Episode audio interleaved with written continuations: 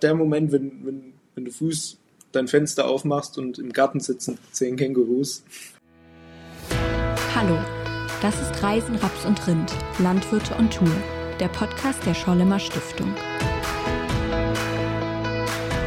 Die Schollemer Stiftung gehört zum Deutschen Bauernverband und wir vermitteln international Praktika in den grünen Berufen. Hier im Reisen, Raps und Rind Podcast tauschen sich ehemalige über ihr landwirtschaftliches Praktikum mit unserem Programm im Ausland aus.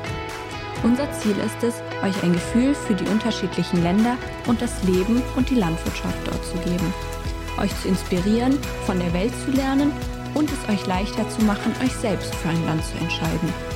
Wir teilen mit euch, was man alles so erleben kann, an einem Ort weit weg von zu Hause. Womit man in einem fremden Land so struggelt, aber auch was die Highlights und Lieblingserfahrungen unserer ehemaligen sind.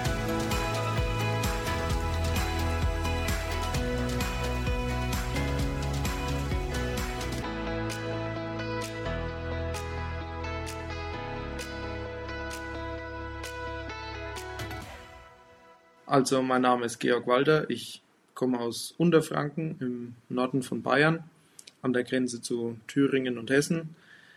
Ähm, ich habe Landwirt gelernt auf dem ganz normalen Weg, drei Jahre Ausbildung, davon ein Jahr im Berufsgrundschuljahr und zwei Jahre äh, an zwei verschiedenen Betrieben. Habe dann ein Jahr Praxis gemacht, habe den Techniker gemacht in Triesdorf und an der Technikerschule habe ich verschiedene Leute kennengelernt, die schon Auslandserfahrungen gesammelt haben und bin dadurch erst so eng auf den Trichter gekommen und habe mir gedacht, Mensch, das wäre das wär auch nochmal was. Und habe dann im Anschluss an den Techniker unmittelbar das angeschlossen und bin dann im September 2019 über die Schorlemer Stiftung ein halbes Jahr nach Australien. Und im Anschluss bin ich noch ein halbes Jahr nach Schweden, das allerdings ohne die Schorlemer Stiftung, also sozusagen selbst organisiert habe dadurch vielleicht auch ganz gut den Vergleich, was, was äh, hat man so für Vorteile, wenn man das jetzt, wenn man das so ein Angebot in Anspruch nimmt, gegenüber, wenn man alles selber organisiert. Ja, also äh, ich bin Theresa, ich bin 29. Ich war auch in Australien. Ich habe vorher auch erst die landwirtschaftliche Lehre gemacht, auch genauso wie du, das eine Jahr Schule, zwei Jahre betrieblich auf verschiedenen Betrieben. Habe dann auch ein Praxisjahr gemacht bin dann ähm, auf die mhm. einjährige Fachschule Agrarwirtschaft gegangen und habe mich dann halt für das Auslandsjahr beworben und äh, ja bin da eigentlich über übers Internet so drauf gestoßen und habe dann nach dem halben Jahr, also ich war auch ein halbes Jahr in Australien, habe dann nach dem halben Jahr meinen Meisterkurs gemacht und meinen Meister noch hinterher geschoben, sage ich mal. Also von der Zeit her war das eigentlich die optimale Zeit. Ich musste sowieso ein Jahr überbrücken oder ein Dreivierteljahr, bis der Meisterkurs gestartet ist. Und von daher, das war für mich eigentlich optimal. Also besser hätte es eigentlich nicht laufen können. Ja, das ist bei uns in Bayern genauso. Also man braucht, um die Technikerschule zum Beispiel machen zu können, erst ein Jahr Berufspraxis. Und das nutzen eben viele, um ein Auslandsjahr dann da zu machen. Das hatte ich auch mal kurz abgewägt, aber um ehrlich zu sein, ich hatte ein wenig zu lange gewartet und dann war das alles kurzfristig. Und dann ja. war das über den Techniker aber ganz gut, weil das ist Vollzeit eben und dann hat man da nebenbei doch mal ein wenig Zeit, um, um sich um sowas zu kümmern. Ja. Ähm, ja, das stimmt. Wo genau in Australien warst du denn? Und was waren das? Also ich war in super kleinen Dörfchen, also da war auch gar nichts los. Äh, das war zwei Stunden von Melbourne weg, Puong hieß das. Und okay. ähm, ja, so, der nächstgrößere Ort war Warragul, aber auch der, da ist auch nicht so wahnsinnig mhm. viel los. Also war es schon ziemlich ab vom Schuss. War das von Melbourne aus dann eher nördlich oder? Südlich. Südlich, okay. ja.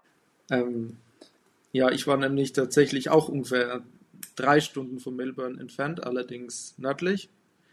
Also das ging dann schon Richtung Outback, da war es dann sehr dünn besiedelt. Und äh, wo wir gewohnt haben, das war nicht mal ein kleines Dörfchen, das war eigentlich, das waren alte Farmhäuser. Also dort gab es äh, halt viele Farmen, Getreidefarmen. Da hatte jede Farm 1000 Hektar und der Betrieb, an dem ich war, der hat dann nach und nach die umliegenden Farmen aufgekauft.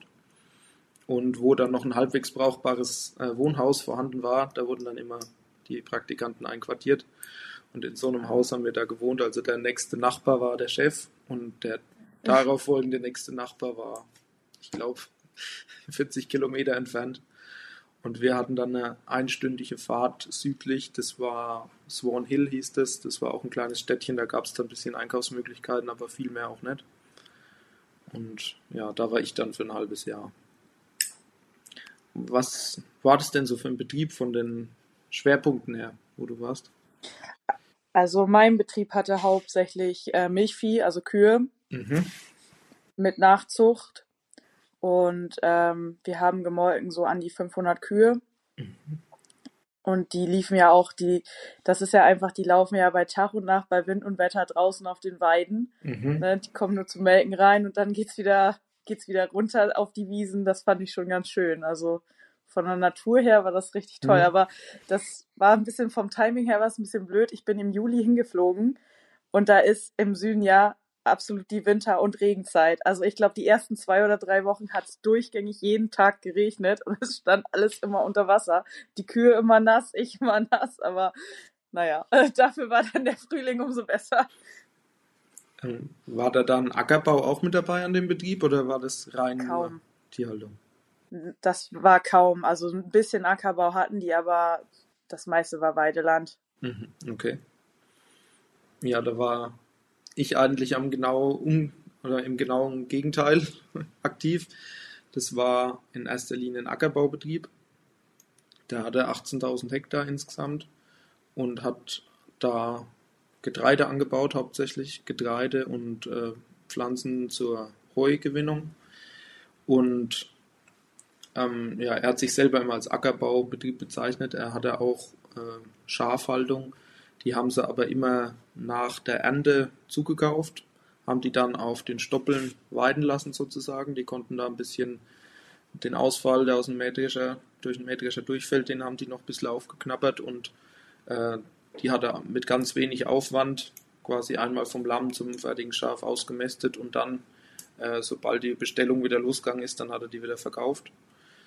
Also es war nur in einem, so in einem Viertel, in einem Jahresviertel äh, war das ein Thema, die Tierhaltung und die, das restliche Jahr hat er sich eben um Ackerbau gekümmert.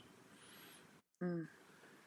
Das war ganz interessant, weil das war so eine, ähm, er hat halt sehr viel Fläche mit sehr wenig Aufwand einfach gemacht. Und das war in ganz vielen Punkten so ein krasser Gegensatz zu dem, was man in Deutschland so gewohnt ist. Und ich glaube, ist, ist ja in der Tierhaltung eigentlich ein bisschen anders, oder? Da werden ja eigentlich annähernd die Leistungen gefahren wie, in, wie bei uns auch, oder? Nee, also das kann man überhaupt nicht vergleichen. Okay. Also äh, das ist so, dadurch, dass die halt einfach ganzjährig ausschließlich fast Gras zu fressen kriegen und natürlich in der Sommerzeit nicht so das Gras wächst, wie man das dann vielleicht hier so kennt, Mhm.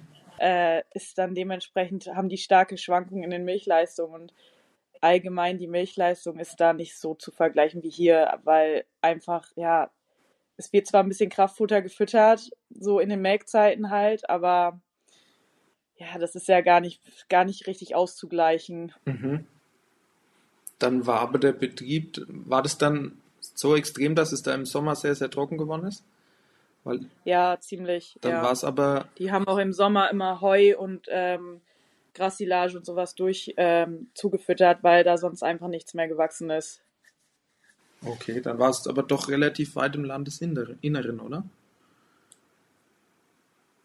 Ja, es ging so. Also es geht auf jeden Fall noch weiter südlich. Aber Okay. es hat mir auch schon gereicht mit dem ganzen Regen. Weil ich habe ich es nur von einem Freund gehört, dass in den Küstenregionen, wo es wirklich äh, ganzjährig mehr regnet, dass es da fast vergleichbare Leistungen sind wie eben in Deutschland. Aber äh, Ja. da sieht man vielleicht ganz gut, was das Land für eine unheimliche Bandbreite hat, was so, was so Klima Ja. angeht und auch einfach dessen, was möglich ist. Es war im Ackerbau eigentlich ähnlich. Der, mein Chef hat immer gesagt, ähm, ohne Beregnung wächst hier gar nichts und mit Beregnung wächst hier alles. Also der Nachbarbetrieb, der hatte Mandeln und Haselnüsse angebaut und immer auf circa ein Drittel seiner Fläche und die anderen zwei Drittel, die hat er äh, sozusagen an meinen Chef verpachtet. Er hat dann immer in den übrigen Jahren da Getreide angebaut und er hatte das alles unter Begegnung und dann ist es gewachsen ohne Ende, weil die einfach Sonnenstunden haben, die haben Wärme und äh, wenn die dazu noch Wasser kriegen, dann kann man da fast alles anbauen, was man sich vorstellen kann. Mm. Aber wenn man, ja. wenn man eben eine Frucht hat, bei der sich Bewässerung eigentlich nicht lohnt, wird es im Getreidebau, da war es halt, dann ist es halt, also wir haben in, in der Gerste eine Durchschnittsernte gehabt von 1,8 Tonnen und gesagt, das Beste, was er mal gedroschen hat, waren mal äh, dreieinhalb Tonnen, glaube ich. Also selbst wenn man da das perfekte Jahr erwischt, ist man da immer noch vielleicht bei einem Drittel von der von einer europäischen Ernte, ne? Oder von einem europäischen Top-Jahr. Mhm. Also eine unheimliche Bandbreite einfach. Ja, das ist, das ist auch, also ich finde sowieso auch allein, dass Australien, dass innerhalb so von Australien so die Wetter- und Klimabedingungen eigentlich so unterschiedlich sein können. Das mhm. finde ich auch einfach total interessant. Also Richtig, ich habe ja. das so gemacht, ich hatte regulär hätte ich immer vier Tage arbeiten müssen und hätte drei Tage frei gehabt, aber ich habe äh, mit meiner Gastfamilie das dann abgesprochen, dass ich fünf Tage arbeite und zwei Tage frei mache, um mir immer einen Tag plus zu schreiben. Mhm. Dann kann ich nämlich, ich hab, wir hatten ja reguläre Urlaubstage, die wirst du ja wahrscheinlich auch gehabt haben. Mhm. Und dann habe ich mir die Plustage immer hinten dran gehabt, um zwischendrin mal ein bisschen reisen zu können. Und dann fand ich das einfach so lustig, dass ich in der Regenzeit bin ich dann ähm, zur Gold Coast gereist. Und da habe ich nur gedacht, boah, hier ist mhm. bestes Wetter. Und da auf meiner Farm regnet es einfach durchgängig. Mhm. Ja, Gold Coast war ich tatsächlich auch mal. Ich musste, ich musste immer überlegen, weil wir haben, wir haben eine so lange Reise eigentlich gemacht, dass man im Nachhinein sich schwer tut, sich zu erinnern, was jetzt genau wo war. Ähm, bei uns war das so, wir haben halt in der Ernte und so in den, in den Hochphasen, da haben wir einfach viele Überstunden gehabt und konnten dadurch dann die Überstunden abfeiern, während wir gereist sind und hatten aber durchgängig unseren Lohn was ein ziemlicher Luxus war, wenn man mit anderen Backpackern so geredet hat, die sich halt immer genug angespart haben, um dann wieder reisen zu können. Ähm, und wir waren dann, wir sind relativ schnell in einem Schwupps raufgefahren nach Cairns, also äh, Nordosten, ich muss immer überlegen, Nordosten von Australien und sind dann von dort aus die Ostküste runtergefahren. Hat circa sechs Wochen gedauert. Aber da war es auch richtig heftig. Also als wir in Cairns aus dem Auto ausgestiegen sind, ist, ist es einfach tropisch, ne? Tropische, Tropical Queensland heißt es, ne?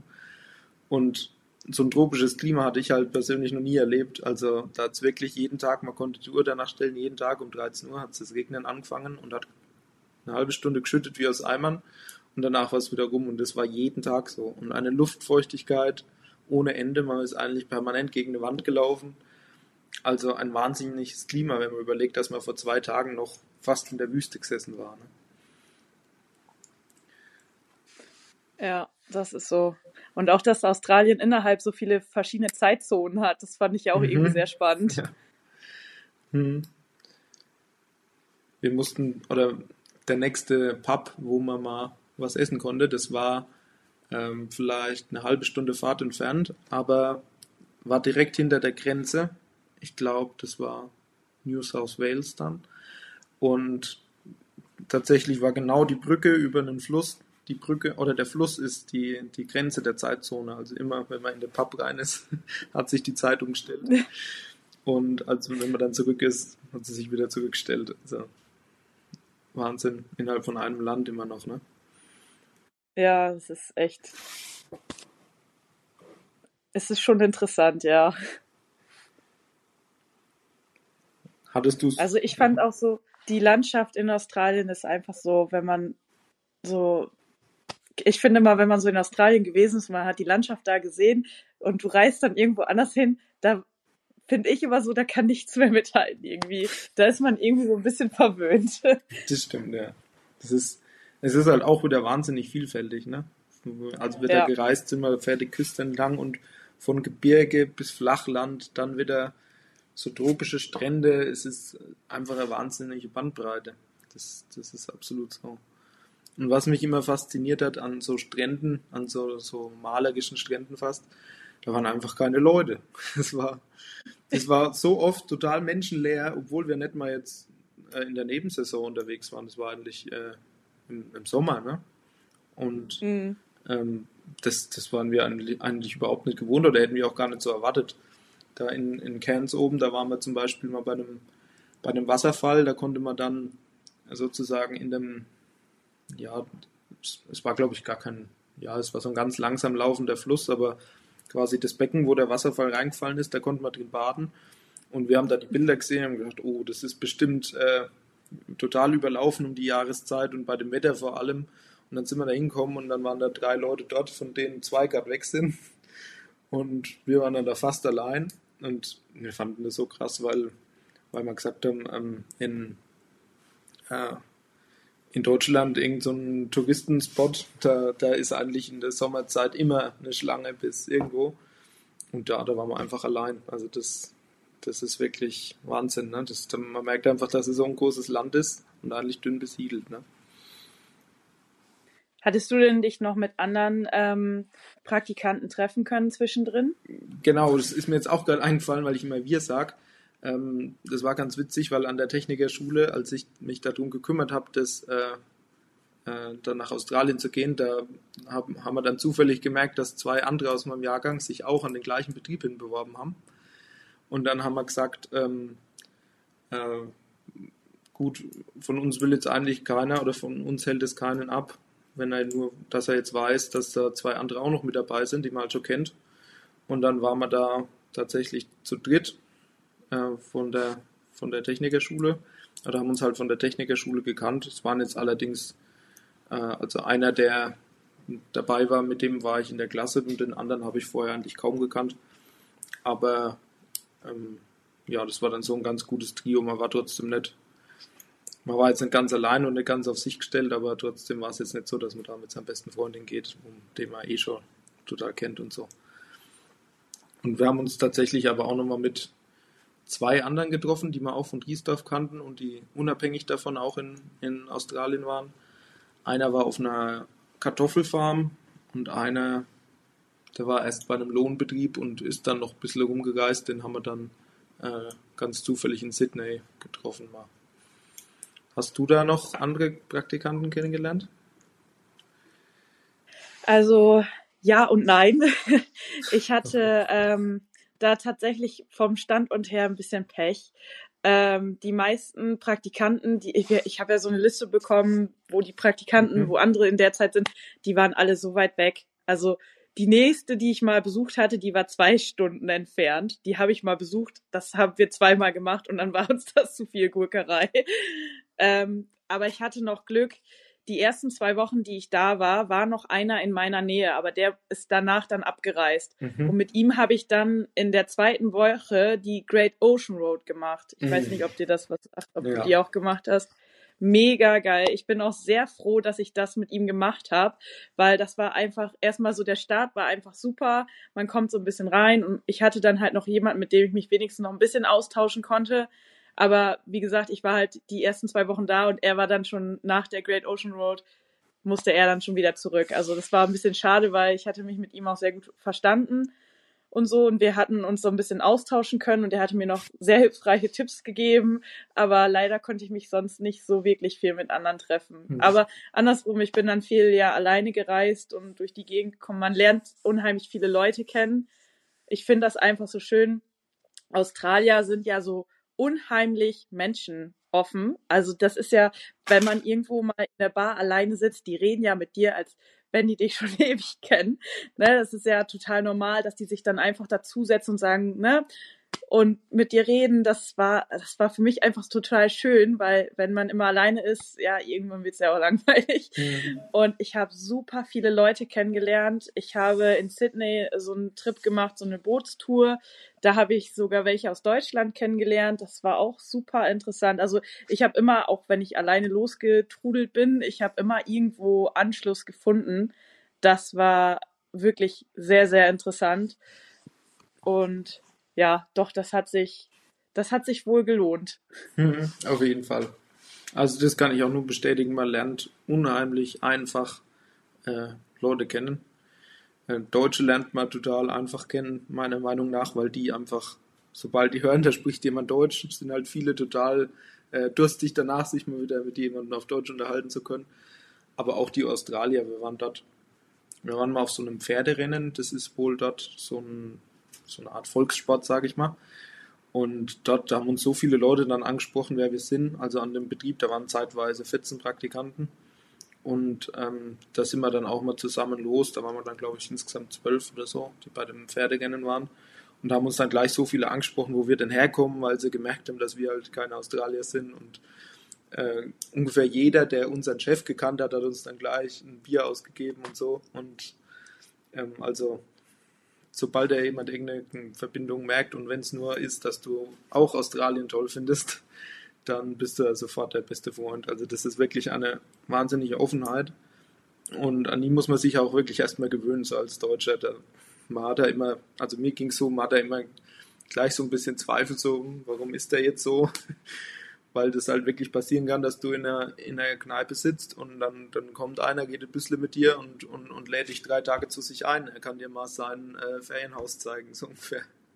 Und du denkst dir halt im ersten Moment so, hm, was will der jetzt von uns? Aber die Leute sind einfach so, es ist wirklich so, es ist eine ganz andere Offenheit. Ja, die sind super freundlich, die Australier. Also ich, und vor allen Dingen, die hören das schon an deinen Akzent, woher du kommst. Ja, also total. ich, ich hatte mich mit jemandem unterhalten, äh, das war auch ein Australier, den hatte ich in Melbourne äh, getroffen. Da saß ich auch in einer Bar und der hat sich einfach dazugesetzt und mit mir total so ganz normal gequatscht, als würden wir uns schon ewig kennen. Und dann äh, fragte er auch gleich, ob ich aus Deutschland komme. Also er konnte das schon hören, äh, ja. welche Richtung er kam. Das ist wirklich so, ja. Hattest du so ein Erlebnis, wo du sagst, also entweder ein sehr, sehr gutes oder ein sehr, sehr schlechtes Erlebnis, was du sagst, da musst du dich immer wieder dran erinnern, an deine Reise oder so? Hm. Müsste ich jetzt mal überlegen. Also mir fällt jetzt spontan nichts ein. Aber ja, so die, die, die Grundhaltung von den Menschen, das ist mir eigentlich am nachhaltigsten in Erinnerung geblieben. Äh, weil ich muss halt auch sagen, ähm, ich war von der Ausbildung her, ich war immer Richtung Ackerbau orientiert und war ja dort auch auf einem Ackerbaubetrieb und äh, so pflanzenbaulich oder sag mal von der handwerklichen Seite, wie die es einfach machen, da kann man relativ wenig jetzt äh, sich abschauen für Deutschland. Aber was, was man sich auf jeden Fall abschauen kann, ist so die, die Wesensart, die die Leute einfach haben. So eine, so eine gewisse Grundgelassenheit. Und auch wenn mal was schief geht, äh, don't worry, no worries, das ist immer das, äh, der, das Allheilmittel, egal was gerade schiefgegangen ist. Ah, don't worry. Kriegen wir alles hin, wird schon. Also, da, da denke ich öfter dran, tatsächlich, ja. Hast du also so eine. Für mich glaube hm? für mich glaube ich, dass das beste Erlebnis, also ähm, ich reite ja als Hobby, ich habe ja bis dato auch ein Pferd gehabt und ähm, das war für mich, ich war, habe dann eine Woche einen Trip gemacht nach Alice Springs, habe mir da ein Auto gemietet und bin dann durch Alice Springs durchgefahren und auf dem Rückweg zum Flughafen, also ich bin dahin geflogen, auf dem Rückweg zum Flughafen mit dem Mietsauto bin ich dann so eine Offroad gefahren, mhm. die man halt auch nur mit dem Geländewagen fahren kann. Aber ich wollte das halt gerne und ich hatte mir auch deshalb extra einen Geländewagen gemietet. Und da habe ich halt ähm, ja, Wildpferde so direkt vor meinem Auto gehabt. Und das war für mich dann so ein Erlebnis, wo ich gesagt habe, das sehe ich auch nur einmal im Leben. Mhm. Das war einfach richtig schön. So eine, so eine richtige Herde mit einem Fohlen und, und einer Stute dabei. Und das war einfach so, wo man sich denkt, das siehst du sonst nur im Fernsehen. Ja, das ist so. Aber weil du es jetzt gerade so sagst, so ging es mir, als ich das erste Mal Kängurus gesehen habe. Also ich glaube, das ist so der, das Standarderlebnis, das jeder hatte, der mal in Australien war. Aber äh, ich glaube, der Moment, wenn, wenn, wenn du frühst dein Fenster aufmachst und im Garten sitzen zehn Kängurus, da weiß nicht, das, man realisiert es einfach nicht so, dass, dass man jetzt tatsächlich gerade in Australien ist und dass das hier ganz normal ist. Und, ja, und die waren bei uns stimmt. an der Farm wirklich sehr, sehr stark vertreten. Das auch teilweise eine echte Plage. Und, und die waren wirklich allgegenwärtig. Also irgendwann sind sie einem gar nichts mehr so richtig aufgefallen. Aber die waren schon wirklich faszinierend, muss man sagen. Was die auch für eine, für eine Körpergröße haben. Also das sind manche 2,50 Meter groß. Also der, der Chef hat uns hat es mal zu uns gesagt, kommt nicht auf die Idee und kommt denen zu nahe, weil die, die hauen euch um, wenn die sich bedroht fühlen. Die rennen auch nicht weg, sondern die hauen dich lieber um. Ich fand das mal so lustig. Ich war mal in so einem, so Wildlife-Park mhm. und dann raschelte da was im Busch und ich bin erstmal vor Schockstarre stehen geblieben, weil erstmal habe ich gedacht, ist bestimmt eine Schlange mhm. oder so. Und dann guckte da so ein Känguru durch den Busch. Das fand ich einfach ja. irgendwie süß. Ja, die sind in den, in diesen Parks sind die oft ziemlich zahm, aber in, in freier Wildbahn muss man wohl wirklich aufpassen. Also unser Chef hat es uns ein paar Mal gesagt, wir sollten eigentlich mehr, uns mehr vor den Kängurus in Acht nehmen als vor den Schlangen. Die Schlangen, die hauen meistens ab, wenn sie können, aber die Kängurus, wenn, wenn Junge haben, dann bleiben die eher bei ihren Jungen und wenn man da zu nahe kommt, dann hauen die einen um. Also das ist wohl gar nicht so witzig. Aber wenn wir es jetzt von den Schlangen gerade schon hatten, hattest du da häufiger mal Kontakt mit irgendwelchen giftigen Tieren? Das ist ja immer so der, der Dauerbrenner, wenn man in Australien war. Die erste Frage, die jeder stellt. Also ich war ja viel in diesen ja, Nationalparks, mhm. Wildlife Park, wie man die jetzt auch da schimpft. Also das, ähm, da, das ist ja ein Riesenareal und da leben die Tiere ja auch wild. Da habe ich tatsächlich öfters mal eine Schlange so auf dem Fußweg gesehen. Mhm. Das war schon ein bisschen weil die sind ja, die können ja riesengroß werden, ne? Also das ist ja, es ist ja einfach diese Dimension, ne? Aber ja, so auf der Farm eher weniger. Okay. Ja, also ich muss sagen, es war wirklich, ich hätte es mir deutlich krasser vorgestellt mit den Tieren. Äh, da hatte ich auch ziemlich Respekt vor am Anfang. Aber ich habe nie irgendwo eine Schlange gesehen, wo ich jetzt nicht damit gerechnet hätte. Also es gab so gewisse Aufgaben, zum Beispiel wurde das ganze Getreide am Feldrand in so, in so Schläuchen aus Silofolie gelagert. Und wenn man die dann wieder entleert hat, das war so eine Maschine, die hat die aufgewickelt und dabei entleert. Also da hat man genau gewusst, da liegen immer Schlangen drunter, weil es da einfach kühl bleibt, wenn es sehr heiß ist und wenn es äh, nachts kalt wird, dann bleibt es da drunter warm und das hat eigentlich jeden, das haben alle gewusst, dass die da drunter liegen und dann war eigentlich auch immer einer dabei, der nur an der Seite gestanden war und geschaut hat und dann einen Schrei losgelassen hat, wenn, wenn er eine gesehen hat. Und dann sind alle Leute irgendwie hochgeküpft und haben gewartet, bis die sich weggeschlängelt hat und dann war das, dann war das erledigt. Aber so, man hat die, hat sie öfter mal so aus der Ferne gesehen, aber ich habe jetzt tatsächlich nie äh, so engen Kontakt gehabt, dass ich äh, Angst gehabt hätte, dass ich jetzt gebissen wäre oder so. Aber das ist auch ein ganz, also fand, das ist auch ein ganz witziges Beispiel für diese Grundgelassenheit der Australier einfach. Äh, der, der Chef von der Farm, der hat uns das mal so erklärt. Ähm, wenn ihr wenn ihr von einer Schlange gebissen werdet, ihr müsst einfach sofort Bescheid sagen, weil dann braucht ihr innerhalb von einer Stunde das Gegengift, sonst, ähm, sonst wird es halt eng. Da haben wir so gefragt, und wo ist das nächste Krankenhaus, wo es das gibt? Oder wie kommt man da ran? Da man, ja, da müssen wir eine Stunde fahren. Ja. Und wir haben so angeguckt. Haben das hatte ich mit meinem Chef ganz exakt genauso. Bestimmt verarscht er uns und fängt jetzt gleich das Lachen an, aber der war da gestanden. Nee, nee, das ist schon so eine Stunde. also. Das hatte ich ganz genauso. ist ja witzig. Das, das, ist wirklich so, man soll, darf das nicht so ganz auf die leichte Schulter nehmen. Und ich, ich habe zum Beispiel auch damit gerechnet, dass wenn man da so früh an der Farm ankommt, dass, dass man da mal so eine kurze Aufklärung kommt, bekommt. Äh, hier gibt es die drei Schlangenarten und die Spinnen, keine Ahnung, und am besten nicht streicheln und so. Äh, aber da kommt halt nichts. Ne? Also die, die warten ab, ob du mal nachfragst oder so, und dann sagen sie, ach ja, ja, nee, so da müsst ihr schon aufpassen. ich fand das so damals, ähm, also ich habe mich ja für Neuseeland und Australien mhm. beworben und äh, vom Zeitraum her haben die gesagt, also ich könnte mir das im Prinzip aussuchen, wo ich hin möchte, dann würden sie mir eine passende Farm dann halt aussuchen und dann habe ich, habe ich nämlich gesagt, ja, ich will nach Australien. Und da haben meine Eltern dann mich gefragt, warum denn jetzt eigentlich Australien und nicht Neuseeland? Ich so, ich will dahin, wo die ganzen gefährlichen und giftigen Tiere sind. Also ich wollte genau deshalb dahin. Fanden sie sehr witzig damals. Hm. Ja, kenne ich gut. Bei mir war es so, dass, dass Australien einfach von der, von der Landwirtschaft viel interessanter für mich war. Und die giftigen Tiere waren dann eher so das notwendige Übel. Und alle, mit denen ich gesprochen habe, die haben gesagt, ach, das ist nicht so wild, wie man am Anfang denkt. Und von dem her hat sich das danach ganz schnell gelegt. Öfter hat man noch so, als wir Heu zusammengefahren haben, da Da gab es so ganz kleine Skorpione, also die waren vielleicht so drei, vier Zentimeter lang bloß. Und äh, da war ich dann einmal so im, im Staub gesessen und habe versucht, ein Foto zu machen von dem Skorpion. Und der Chef war, ist so mit dem Pickup vorbeigefahren und hat, hat gemeint, ähm, äh, mach kein Foto von dem, der, du bist tot, wenn der dich sticht. Und ich habe den, und ich habe den auch so angegrinst und gesagt, ja, ja, der, der Skorpion, der so groß ist, der, der wird mich schon nicht umhauen. Und, und er hat mich nur so angeschaut.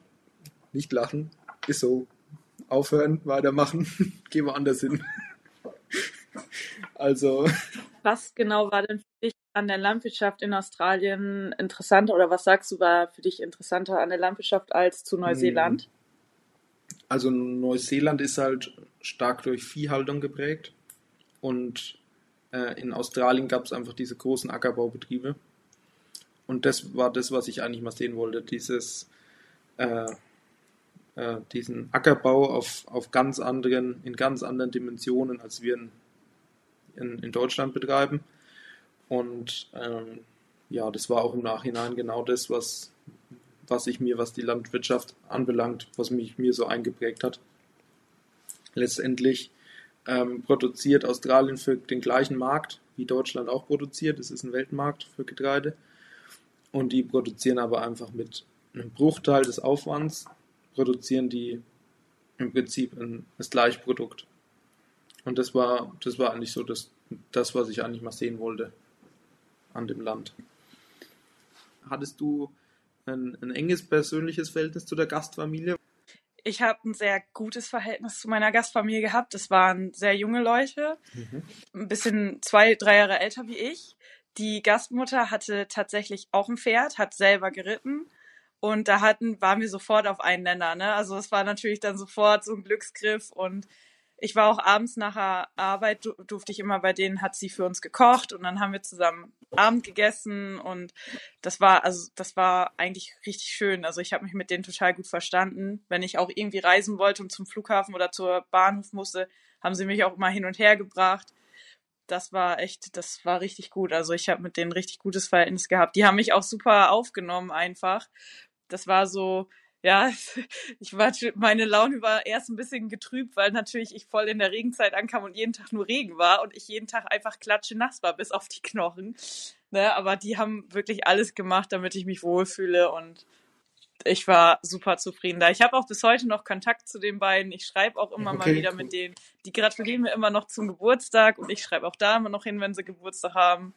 Doch, das ist total schön. Die haben auch immer gesagt, wenn ich nochmal wieder nach Australien komme, soll ich auf jeden Fall vorbeikommen. Mhm. Wie war das bei dir so? Hm, bei mir war das ein bisschen anders, weil der Betrieb, an dem ich war, der hat Jahr für Jahr eigentlich für die Hauptsaison immer zwischen 10 und 15 Praktikanten. Und da war halt einfach durch diese Anzahl schon das äh, Verhältnis vom, vom Chef jetzt nicht so, so eng oder so familiär. Es war trotzdem total gut, also man hat man hat immer alles fragen können, wenn man irgendwelche Fragen gehabt hat. Da gibt es ja dann doch immer viel zu klären, die ganze, äh, wie eröffne ich jetzt ein Konto oder sowas. Also da hat er immer einem weitergeholfen, total offen.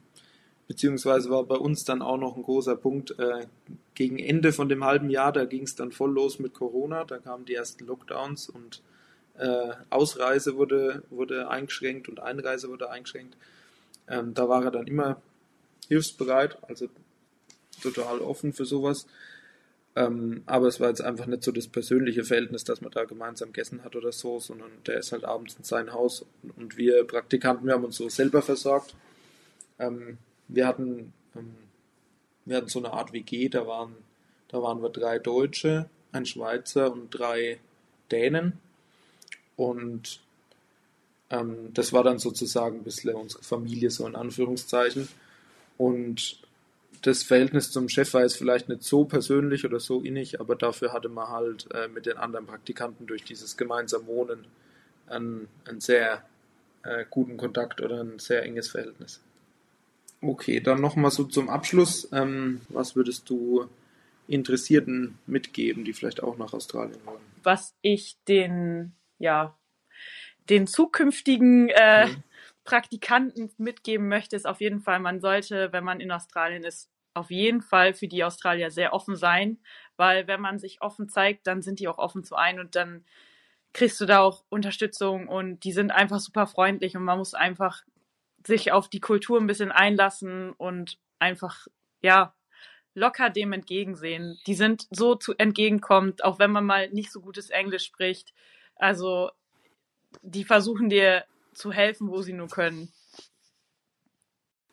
Ich kann mich eigentlich komplett anschließen. Ähm, was ich total mitgenommen habe noch ist, äh, das hat unser Chef auch immer zu uns gesagt, hat immer gesagt, macht einfach das Beste draus. Jeder Landwirt überall auf der Welt kämpft mit irgendwas.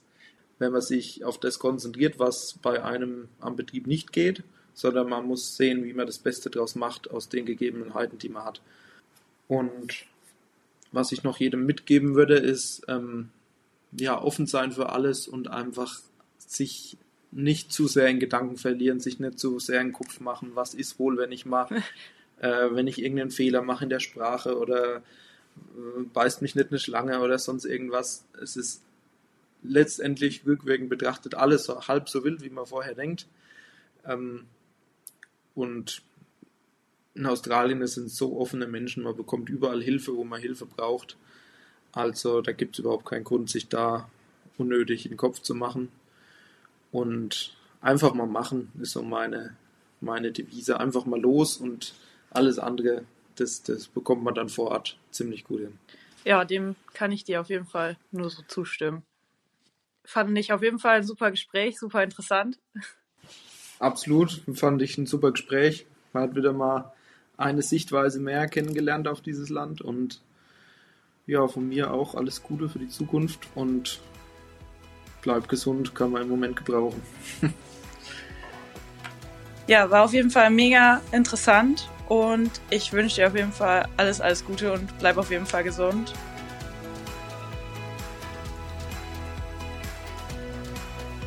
Und das war es auch schon wieder mit Reisen, Raps und Rind, Landwirte on Tour, dem Podcast der Schollemer Stiftung. Falls ihr jetzt auch Lust auf die Welt und vor allem auf die Landwirtschaft da draußen bekommen habt, dann findet ihr uns, die Schollemer Stiftung, auf unserer Webseite www.schollemer-stiftung.de und natürlich auf Instagram, Facebook und Twitter. Dort gibt es alle Infos, Aktuelles und auch noch weitere Erfahrungsberichte. Schön, dass ihr heute wieder dabei wart. Tschüss und bis bald. Reisen, Raps und Rind, Landwirte on Tour ist ein Podcast der Schorlemmer Stiftung des Deutschen Bauernverbandes e.V.